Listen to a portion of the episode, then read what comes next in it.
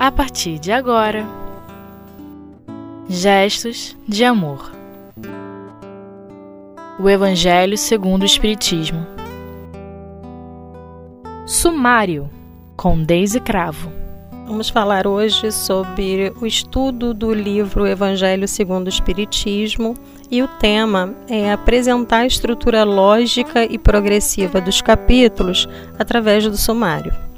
Então, no nosso sumário, começamos pelo prefácio, que é uma mensagem do Espírito de Verdade, onde ele vem nos mostrar essa organização espiritual que se move para restabelecer a verdade e nos convidar para participar desse processo em que podemos, poderemos é, participar do Divino Concerto.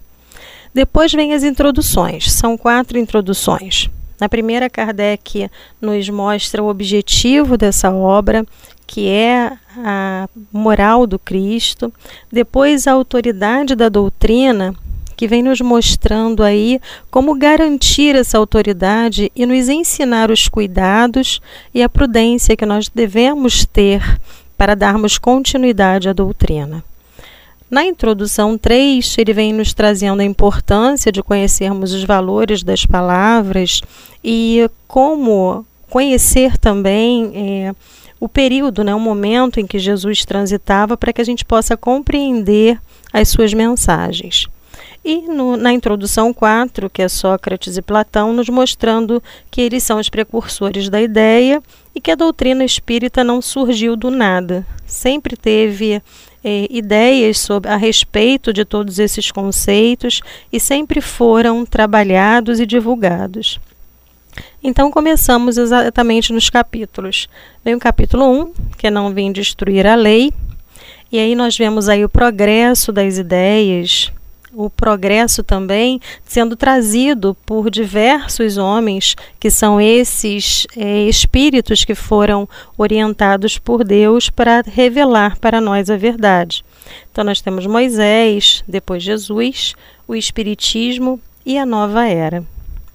E é interessante percebermos nesse capítulo que encerra com item 11, é uma mensagem de Erasto, nos lembrando de Santo Agostinho, o processo que ele fez para aprender e conhecer a verdade, e sem deixar de lado a sua fé, né? mudando o seu pensamento, observando novos conceitos, mas sem deixar de lado a fé, sem renegar a fé. Vamos então para o capítulo 2, que é Meu Reino Não É Deste Mundo em que então nós vamos entender por que transitar pela vida, pela terra e conhecermos o objetivo, qual é a meta que devemos alcançar, que é a vida futura, que foi o que Jesus nos ensinou. Né? Todo o seu ensinamento nos chama atenção para a vida futura. E nessa, nesse capítulo, nós também vamos estudar sobre o ponto de vista né, para refletirmos e pensarmos sobre como nós estamos analisando e interpretando a vida material e a vida espiritual. Então a gente se questiona assim: mas que vida espiritual é essa? Aonde ela acontece? Então chegamos no capítulo 3.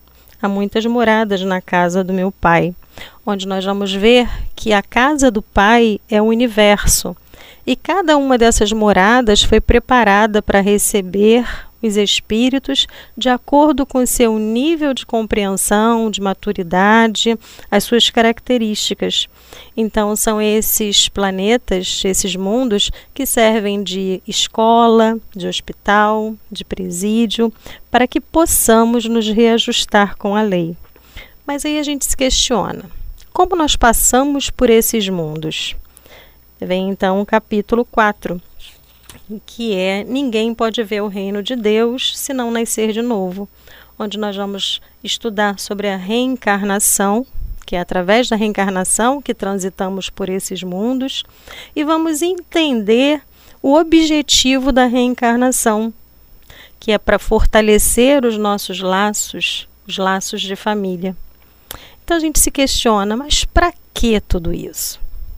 Chegamos então no capítulo 5, Bem-aventurados aflitos, onde Kardec já começa nos chamando a atenção sobre a fé no futuro e a fé em Deus.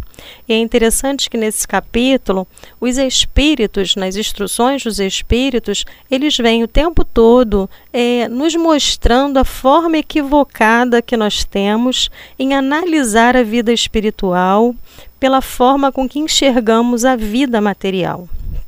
Como, por exemplo, a gente pensa assim que a vida, na vida espiritual, nós sabemos que as pessoas desencarnam quando estão velhos, né? Os velhos desencarnam antes dos novos. E aí a gente vai aprender que a, pela vida espiritual não é assim. Né? Nós vamos desencarnar no momento em que precisamos, em que já cumprimos o nosso processo na vida material. Então, são diversos equívocos que nós interpretamos a vida espiritual, e nesse capítulo, Kardec vem nos mostrar os nossos equívocos, para a gente compreender um pouco melhor a lei de Deus. E aí, nós, depois de todas essas informações, chegamos então no capítulo 6 para entender por que passamos por essas aflições.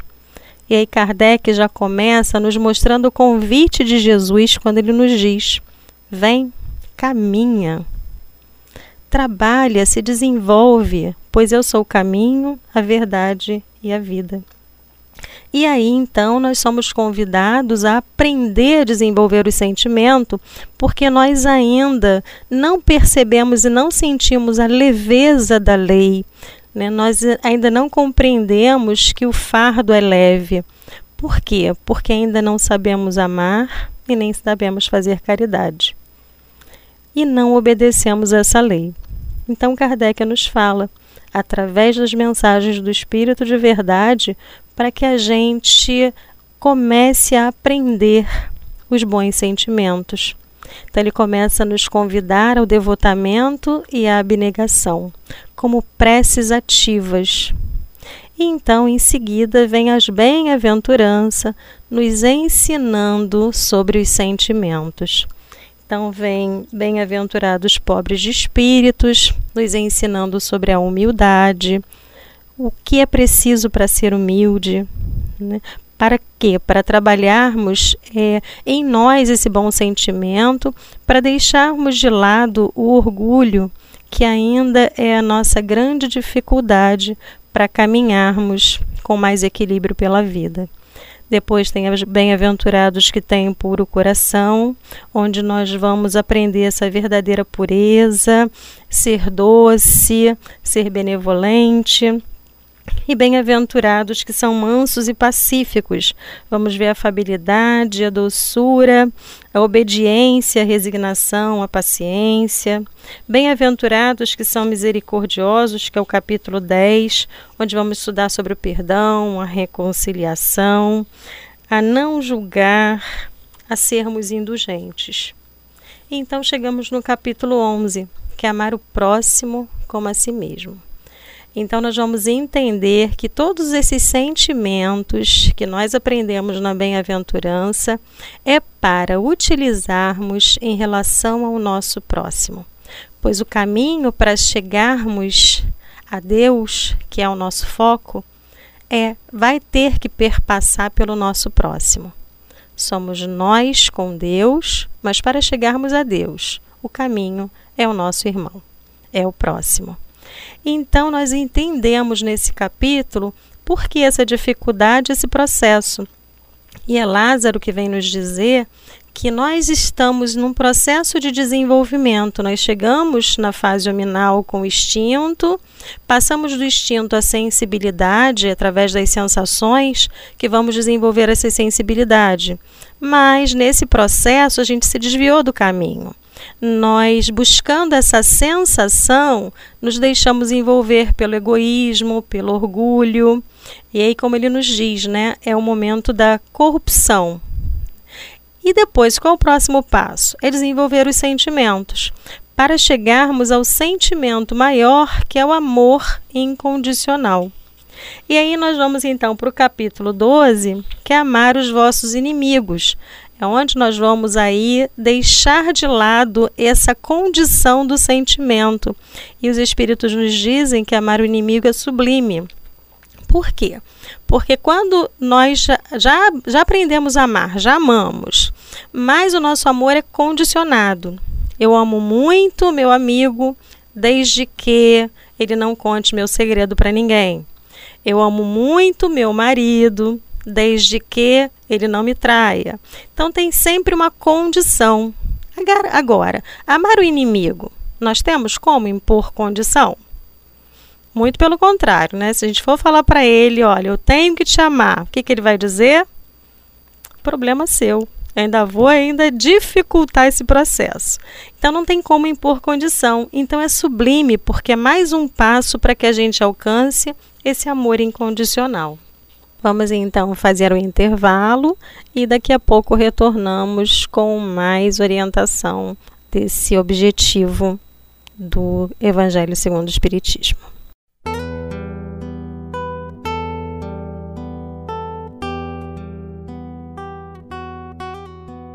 Gestos de amor. O Evangelho segundo o Espiritismo. E aí nós vamos então para a aplicação desses sentimentos capítulo 13. Que a vossa mão esquerda não saiba o que dá a vossa mão direita, para que a gente aprenda a aplicar todos esses sentimentos que nós já estudamos nas bem-aventuranças. Então, nós vamos aprender a amar, a colocar em prática esse amor, que é através da caridade, que a caridade é a expressão do amor. Então, fazer esse bem sem esperar retribuição, sem ostentação, sem esperar gratidão, ou seja, sem condição.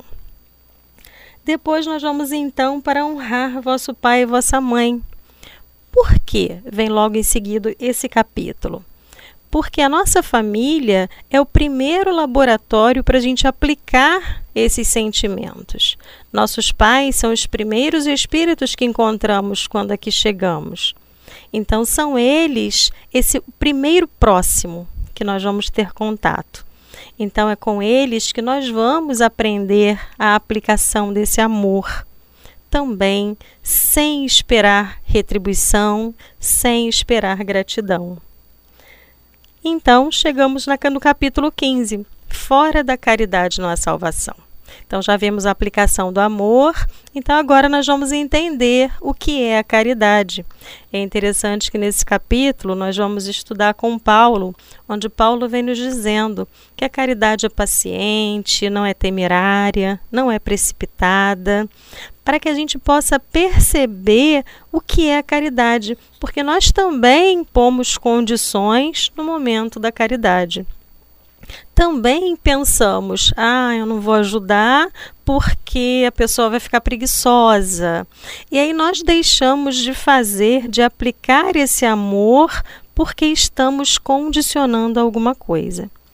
Então nós chegamos não se pode servir a Deus e a mamão, que é o capítulo 16 onde Kardec vem nos explicar a, todos os elementos e todo esse material que Deus nos coloca à nossa disposição para que a gente possa aplicar esse amor e a caridade. Então ele vem nos dizendo, por exemplo, e aí os espíritos já nos orientam, nos dizendo que nós temos que passar por algumas experiências. Então tem a prova da pobreza, a prova da riqueza em que a prova da pobreza é oportunidade para aprendermos a ser pacientes e a resignação, bem como a prova da riqueza é oportunidade para ser caridoso e benevolente. Então, nos mostrando que nós estamos aqui passando por experiências e essas experiências são as oportunidades que temos para nos tornarmos melhores. Então, Vamos ao capítulo 17. Sede perfeitos. Já estudamos quais são os sentimentos, como aplicá-los. Está agora o momento dessa autoavaliação. Nós já somos homens de bem? E aí chegamos à conclusão que ainda não. mas já estamos nesse esforço de nos melhorarmos. Então, nós já podemos avaliar o que já alcançamos. Como nós éramos antes de ter todos esses conhecimentos e como estamos hoje. E como nós estamos utilizando todos esses conhecimentos na nossa vida. Então, lá nós vamos aprender sobre o dever, nós vamos ver as virtudes, como nós estamos nas posições, como é, nós estamos agindo nas posições que nós somos colocados na posição de conduzir ou ser conduzido, como nós estamos agindo no mundo. E então nós vemos aí no capítulo 18 muitos os chamados e poucos os escolhidos já aprendemos. E agora? Como nós estamos servindo na obra divina? Fomos chamados? Sim, fomos chamados. E somos escolhidos? Aí vamos perceber que nós é que nos colocamos na posição de sermos escolhidos. Então, Kardec e os espíritos vêm nos mostrando que nós já recebemos muito, muito conhecimento, muitas experiências, oportunidades de experiência e como nós estamos aplicando tudo isso. Então, vem o capítulo 19, a fé que transporta montanhas. Pois nós precisamos ter fé porque chegamos à conclusão que ainda não somos homem de bem, ainda não sabemos ainda colocar em prática tudo que aprendemos, e aí vacilamos. Mas aí nós precisamos desenvolver essa fé segura que estamos trabalhando pelo bem, pelo amor, pela lei de amor. Então, com fé, com fé em Deus, com fé nas promessas de Jesus. Então, capítulo 20, os trabalhadores de última hora. Mostrando que nós espíritas somos trabalhadores de última hora, mas que não temos que ficar é, nos sentindo especiais ou privilegiados. Nós somos trabalhadores de última hora porque recebemos o trabalho que foi feito por todos aqueles que antecederam a nós como nós vimos lá na introdução 4, Sócrates e Platão, no capítulo 1, Moisés, os profetas, Jesus, esses espíritos. Então, nós vamos aproveitar o trabalho desses irmãos para darmos continuidade.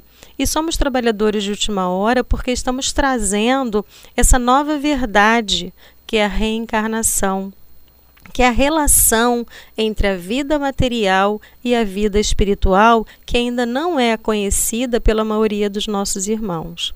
Por isso, somos trabalhadores de última hora.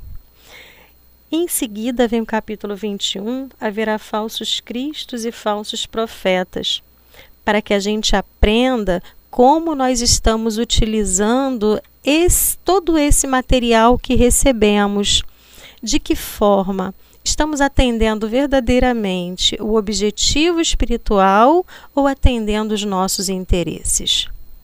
Então é para a gente pensar, porque haverá falsos cristos e falsos profetas em função desse interesse.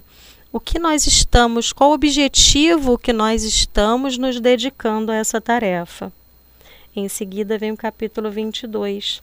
Não separeis o que Deus juntou em que nós vamos analisar a respeito da insolubilidade do casamento e o divórcio.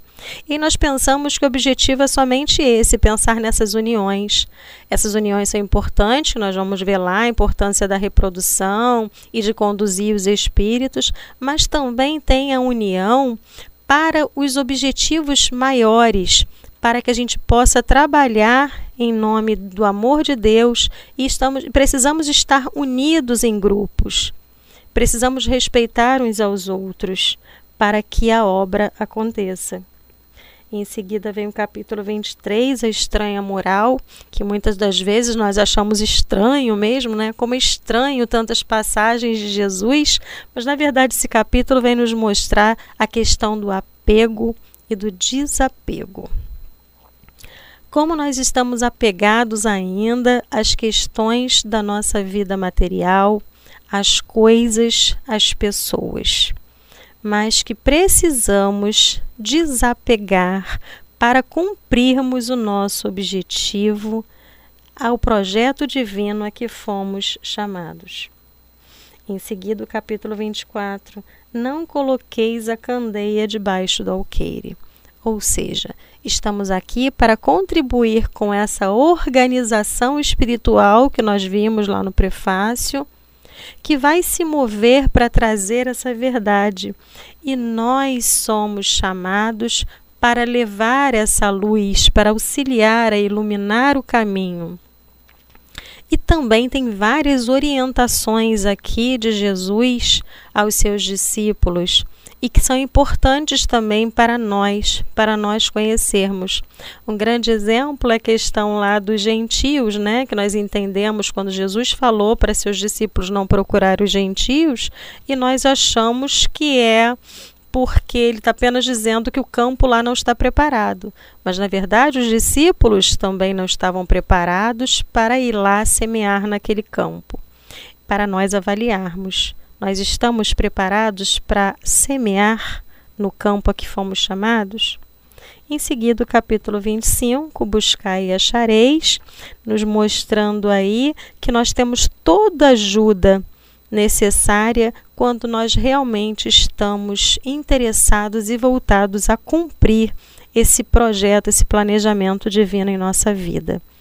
Não nos faltará ajuda e apoio, desde que nós estejamos ligados com vontade, perseverantes e no esforço de cumpri-los. Depois, o capítulo 26 dá gratuitamente o que recebestes gratuitamente, que nós vamos desenvolver um pouco mais a questão da mediunidade, que são os intérpretes dos espíritos. Nós somos aí esse canal de contato entre o mundo espiritual e os nossos irmãos que caminham, e estamos com essa tarefa de levar essa luz que recebemos gratuitamente. Em seguida, pedi e obtereis, para que a gente possa aprender a pedir, a agradecer, a louvar. E nós vamos entender esse processo da transmissão do pensamento e da ação da prece. E encerramos com o capítulo 28, que é a coletânea de preces, porque nós ainda não sabemos fazer esse contato direto com a vida espiritual. Então, Kardec e os espíritos vêm nos ensinando como entrarmos em contato e alcançarmos melhor aquilo que, que estamos que buscamos nesse contato com a espiritualidade divina. Então, nesse livro, nesse, no livro Evangelho segundo o Espiritismo, Kardec e os Espíritos organizaram de uma forma lógica e progressiva para que a gente possa caminhar pela vida utilizando esse roteiro divino para tra transitarmos com mais equilíbrio e segurança.